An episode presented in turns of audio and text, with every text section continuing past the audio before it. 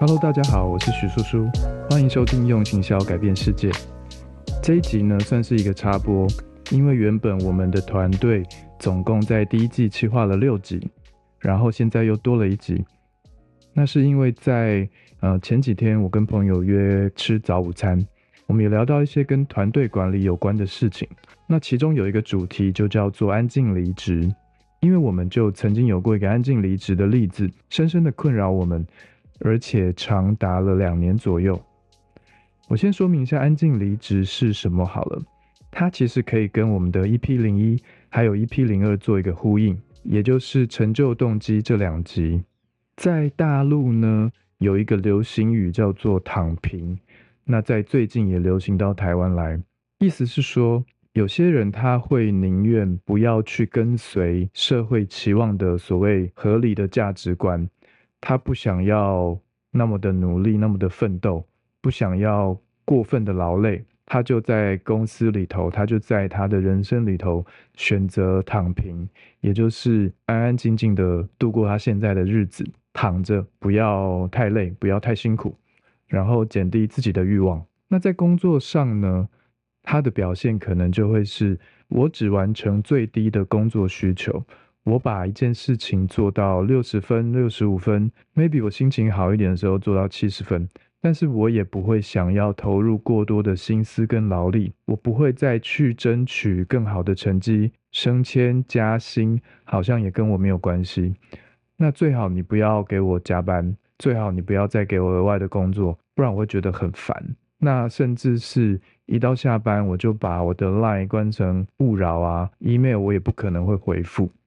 然后主管如果打电话来叫我做一些事情，在我下班时间的时候，那我可能就会爆炸。因为我们的广告业曾经有一段时间是在滥用责任制，我们在滥用呃同事们他的上进心，他想要力求表现，也不一定是广告业啦，其实蛮多产业都是这样子，会用一些心理的压迫、心理的压力去创造让员工努力工作的动机，那甚至是会有一些。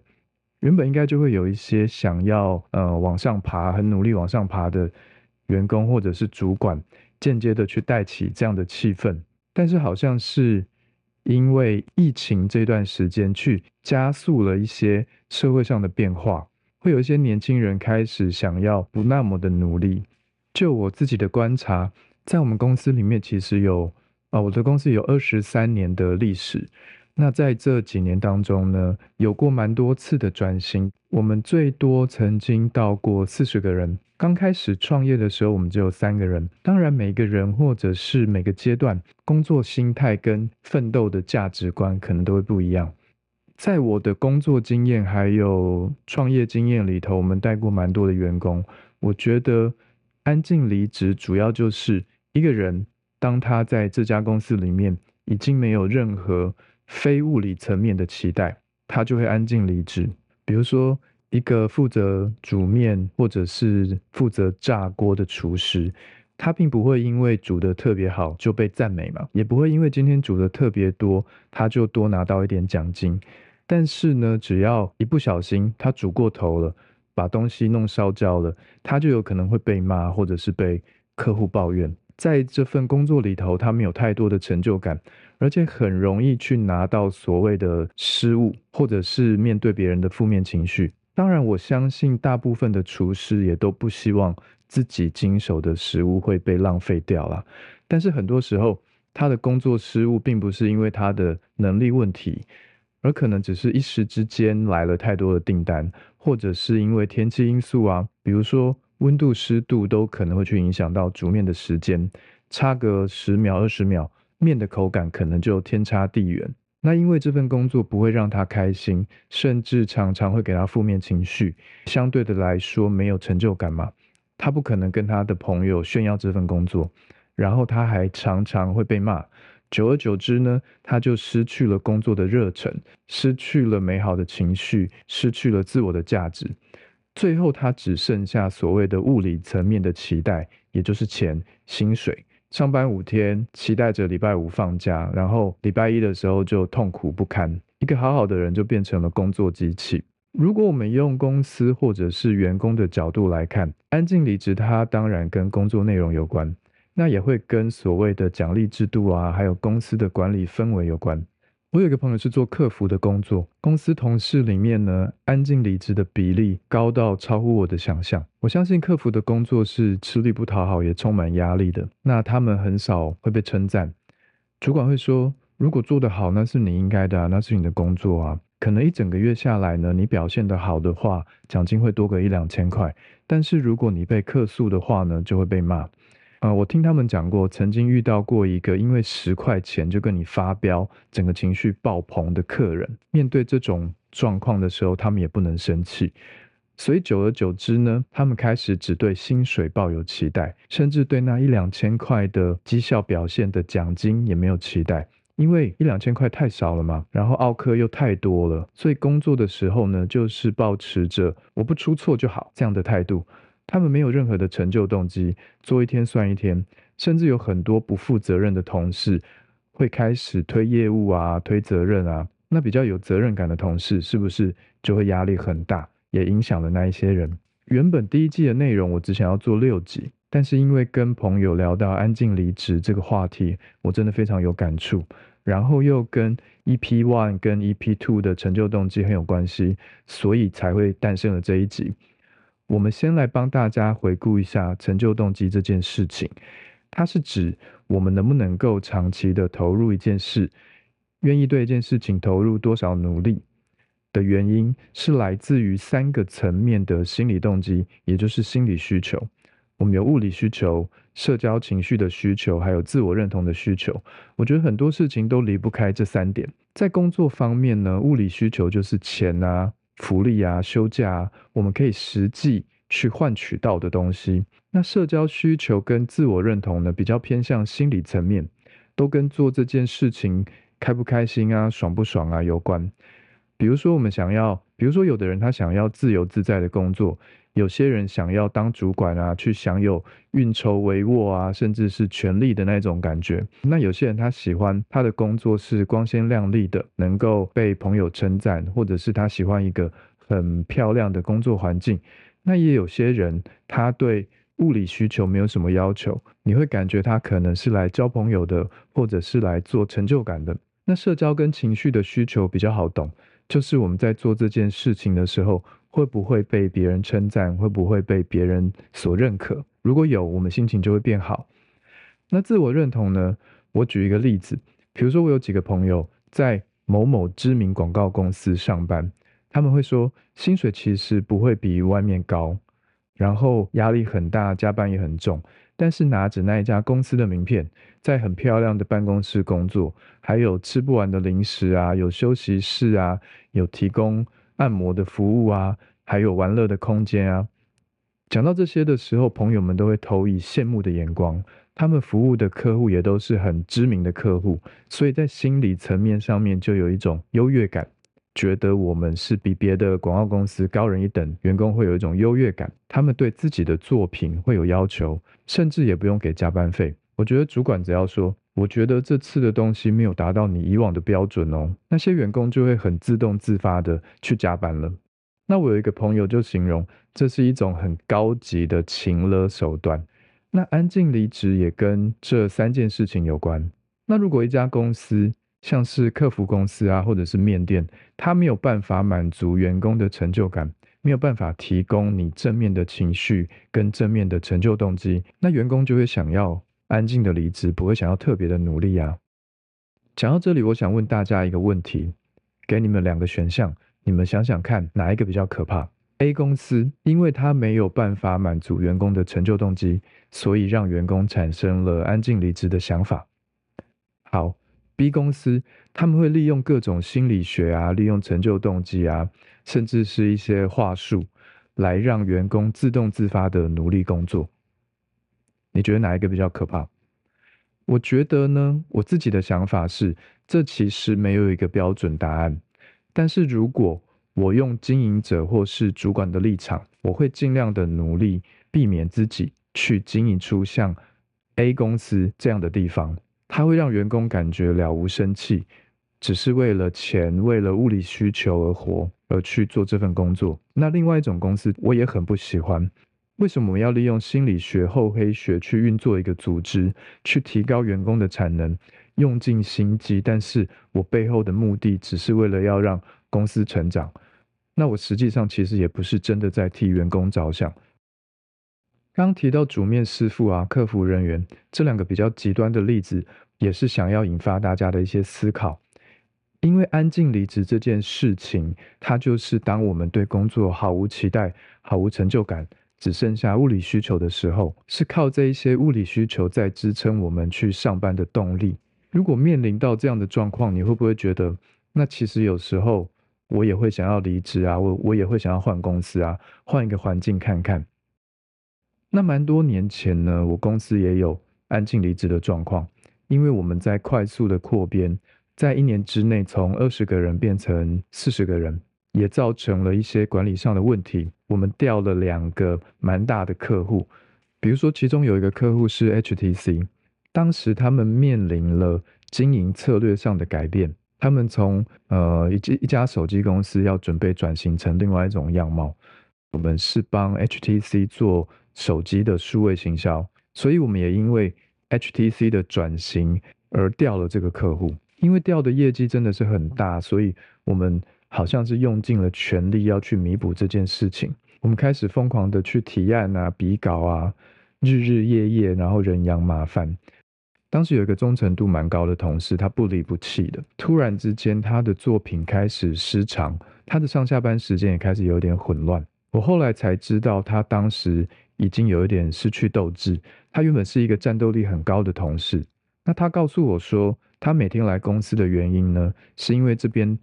大家的感情都非常的好，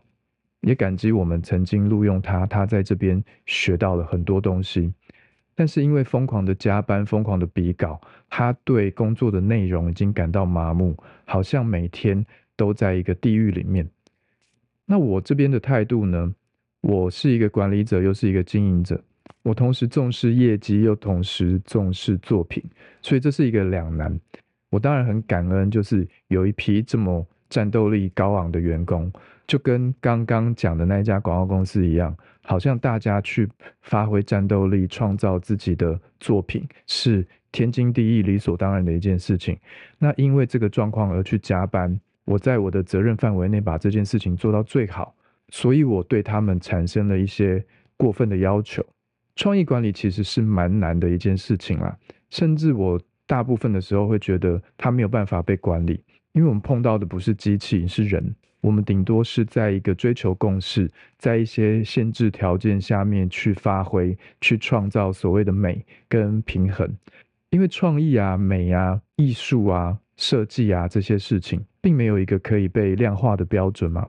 一个作品、一件衣服，你给三个人看，有一个人说美，另外一个他可以说丑，另外一个他可以呃没什么感觉，改一下颜色好吗？我们很难去抓出一个所谓衡量的标准，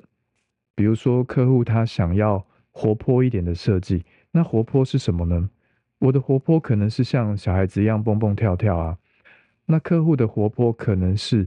外向啊、健谈啊，另一个人的活泼可能是阳光啊、运动啊。那我们要做的呢，就是在行销的目的上、任务上去删除掉不可能的选项。然后我们让整个团队，包括客户的内心想法能够一致。那过程当中，我们要透，我们要透过很多的尝试啊，透过很多的呃 reference，也就是参考资料，去确保在视觉、在文字上面的想法都能够一样，在沟通上面能够达到广告的目的嘛。所以在创意管理的时候，我不会很坚持自己的想法，我会去问、去听，然后看看大家。是怎么想怎么说？我会保持着一种让作品更好、符合客户需求、让消费者更容易理解这样几个立场去指导或者是辅助一个作品，达到三方的共识。那当然，在这个过程当中，会会跟人有一些冲突跟一些摩擦。刚刚有讲到，大家的想法都不一样。那有些时候，呃，大家会产生一些过分的坚持，包括我，包括。我们的客户有些时候连我自己也会受不了，会提到创意管理这件事情呢，是想要解释一下我的心态。因为在团队管理的时候呢，我常常会有一种和事佬的心态。我觉得是因为家庭背景跟成长的因素啦，我个人还蛮重视感情的，所以我会有一点不想要去伤害别人感情的沟通方法。那我觉得每一次的合作，每一段感情都难能可贵，所以我会比较在意别人的想法。那有些时候我会让自己受伤。那同样的，我也有时候会因为一些自己的言语让别人受伤。所以后来应该是应该是到我超过四十岁左右吧，我就把自己转变成一种退居幕后的心态，变成比较是提供分析跟建议的角色，然后把实际的管理动作、业务操作动作交给同事。那我就会去比较优缺点啊，然后比较彼此的互动关系啊，然后帮他们做评估。那虽然我也会理性思考，但是我在处理事情的时候，有些时候就会偏向感情。那甚至有些人会批评我说，我是不是感情用事？那这里我要分享一个故事，是因为我感情用事，而让一个人的安静离职，而影响了整个团队。这个员工呢，他在我公司算是有一点困难的时候加入我们的团队。当年他有一个擅长的技术。我们假设，只是假设，他是专门写化妆品的文案好了。他来救火的时候呢，我公司这一类的客户非常的多，几乎百货公司里面一楼都是我的客户。那当然我也蛮需要他的，我也很感谢他。那过了几年之后呢，网络圈开始转型，我的公司也跟着转型，变成一种专门做 social media，专门在做社群内容行销的公司。那我的客户变成不是以化妆品为主，而是民生消费品为主。化妆品的客户还是有，但是我可能从百分之八九十，剩下变成只有百分之呃三十左右。然后我们多了很多像是 Uniqlo 啊、奶粉啊、咖啡啊这一类的客户。那这位员工他在原本的技术上做发挥，但是因为呃原本我们比较偏广告，后来比较偏社群。他就有一点没有跟上这个转型，因为思考的出发点跟逻辑会有一点不一样。然后我们来了一个新的主管，职位比他高，这个主管就觉得说，这位员工好像有一点不够 qualify，他没有那么符合公司当时的需要。我心里面是觉得，这个同事他算是蛮努力的啦，但是就因为有一些因素，他没有赶上这个变化。所以在技术方面，他既然有心要去学习，那 maybe 一段时间之后，他就可以解决掉这个问题。我就跟他的主管沟通这件事。他的主管呢是一个比较性急的人，他比较会在意那个投资报酬率，所以他会觉得说，这个员工在他的团队里面占了一些名额，所以你必须现在立刻马上改变，不然我就觉得你不适用。然后他就会跟我说：“为什么花这么高的薪水，但是得不到一个我满意的人呢？”我就跟他解释了我感情用事的部分。那这位主管也稍微的同意啦，因为他也不是没血没泪，摸灰摸把晒，所以他就同意给他一点时间去学习。我们就这样子过了半年一年，结果后来呢，这个员工发生了一个状况，就是呃，他结婚了。开始有点把他的生活重心转到家庭，他会比较想要早一点来公司，然后正常的时间下班。我们的制度是弹性上下班，如果你前一天工作晚一个小时，你早上就可以晚一个小时来上班。我们有这样子的弹性，但是就是在一个小时的范围内，所以我们有蛮多人就习惯于这样的工作模式：晚一点下班，然后隔天晚一点上班，晚一点下班，晚一点上班。有些时候可以透过这个机制给员工一些弹性，比如说可以赖床多睡个一二十分钟啊，或者是可以躲过交通的尖峰时间之类的。但这个重视家庭的员工呢，他就非常的遵守上下班的打卡时间，朝九晚五，然后也每个月都拿到全勤奖。这里发生一个状况，就是每天九点他上班的时候，公司很多人都还没有来，跟他合作的伙伴还没有到，所以他就只有一个人。那我们就发现，他早到的时候呢，其实不太会开始工作。他会帮公司清洗咖啡机啊，然后泡咖啡啊，然后逛一下网站什么的。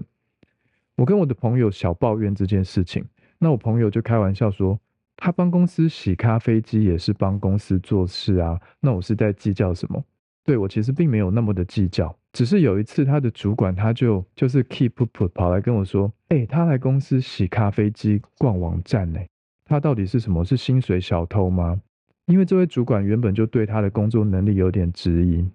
所以产生了这样的抱怨。但是这个员工他也有话要说啊，是因为你们业务都比较晚来啊，所以我没有工作可以做啊。那这样各说各话的状况就有一点罗生门，因为各有各的原罪，或是各有各的理由。但是呢，我觉得如果是解决问题的立场，其实可以透过提前交代工作。就可以解决这个问题，但是我们不能够因为他准时上下班就说他有罪，毕竟他符合公司的制度嘛。只是他因为比一般的人都还早到，所以有一个影响，因为他比较早来上班，所以他就会早一点下班，这很合理。但是有一些工作呢，就会比方说在，因为他朝九晚五嘛，所以他在四点半的时候呢，就有点想回家，归心似箭。但是大部分的员工，包括他的主管。都还在一个忙碌的状态，因为他们是早十晚六。如果四点多的时候要叫这位同事做一点工作呢，他就不想做了。他的心理状态已经是想要回家了，所以四点半他就评估说，这个工作我可能要做半个小时，甚至有可能四十分钟、五十分钟，那我就不想做啦。他就开始会给那些 A E 就是业务一些态度，那这样的状况就对整个团队造成一个比较大的困扰。因为他也很资深，所以 A E 只要四点过后呢，都开始有点不想、不敢去打扰他，避免会碰到他很强大的一种气场。那我们想想看，因为他比别人早上班，他比别人早下班，其实并没有错，他完全在公司的制度里面。但是如果再加上他早上没有工作，去洗咖啡机泡咖啡、喝咖啡。然后还有四点半他就想下班，我们没有办法给他工作，所以一整天去头去尾，他的工作就比别人少。然后再包括主管跟他其他的同事都开始有一点抗拒跟他合作，所以就引起了一个巨大的漩涡效应。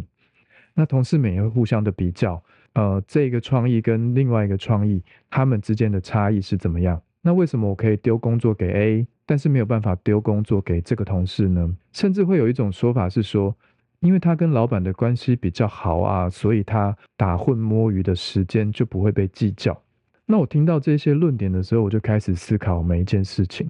我在想，我是不是做错了事情？我好像是因为我的某一种人格特质，因为我感恩他当初的救火，感恩他对公司的忠诚度，所以我就放任他利用公司的制度。然后我也没有顾及到其他跟他合作的人。我是一个把感情跟忠诚这两件事情放在最前面的人。这样的人格特质错了吗？我觉得对我错了。我应该在两年前，在公司的转型之后，就告诉他，在他没有跟上需求的时候，我就告诉他，而且是稍微的严厉的跟他说，我们会协助你，你也必须要跟上公司的转型，好吗？因为我们公司现在有一种。有一个新的方向，有一个新的发展，那或者是因为现在的工作状况、工作需求，你没有办法胜任。毕竟在公司转型之后，也过了一段时间，让他去学习嘛。他应该也知道自己的技术需求降低了，工作内容也逐渐的减少，但是他没有加快自己的转型速度，而是因为还有他自己的家庭状况，选择了安静的待在公司。度过他的时间。OK，最后总结一下这个案例，我觉得有几个感想。第一个，如果是我们是员工的角色，目前对这个工作已经失去动力，那可以想想看，我觉得也应该要跟主管讨论看看，是不是我在努力之后可以提升自己在这个公司的发展。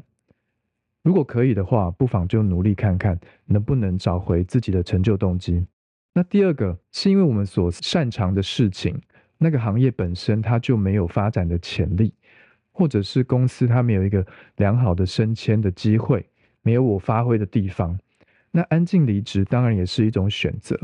但是我觉得你一定不会满足于这样的状况吧？那学习其他的技能啊、斜杠啊，设法让自己有能力跳到另外一个领域，是不是比较好呢？那第三个感想，如果我们是主管或者是公司老板的身份，有些主管他会比较就事论事，以团队的产能为导向；